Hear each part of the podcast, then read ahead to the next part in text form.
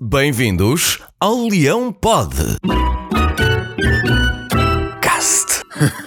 Ora, muito bom dia, meus campeões de futebol, das modalidades e etc. Sejam bem-vindos e bem-vindas ao episódio número 40 do nosso Leão Pod Cast.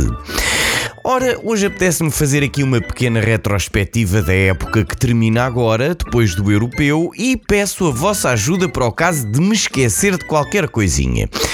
Pois parece que foi ontem que estávamos tão nervosos com o nosso primeiro episódio, como o Luís Felipe Vieira estava em relação à próxima época do Benfica. Mas nem havia razões para isso. Para nós, claro. Tudo está bem quando acaba bem.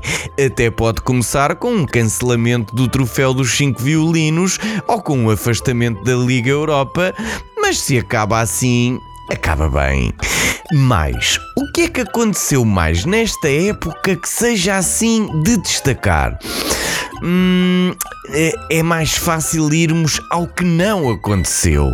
Ora, não aconteceu o Cavani, mas parece que não aprendem e agora também não vai acontecer o Buffon. Ouch.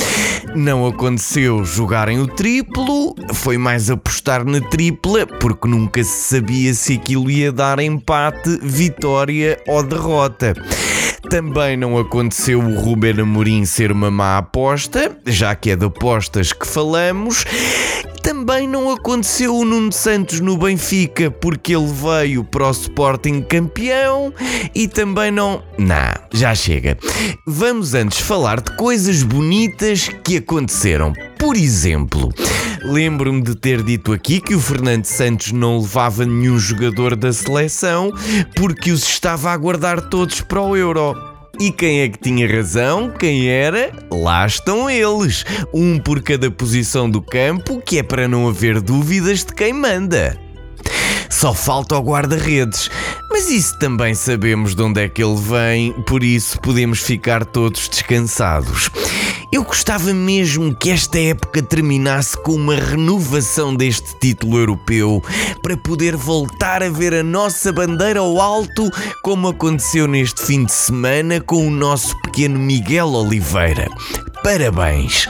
Faz-nos bem, revitaliza-nos e deixa-nos cheios de moral para o ano que aí vem. É que uma pessoa habitua-se a ganhar e depois já não vai lá com finais perdidas, como aconteceu anteontem contra a Alemanha.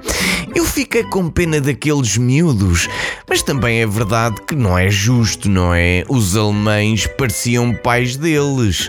Bom, da próxima vez pensem lá em fazer isto como se faz no judo, porque parece-me que assim tínhamos mais hipóteses.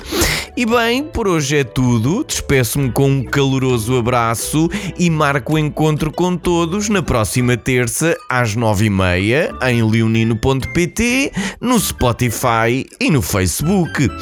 Porquê? Oh, meus amigos, porquê? Ora, digam lá vocês. Porque o leão pode.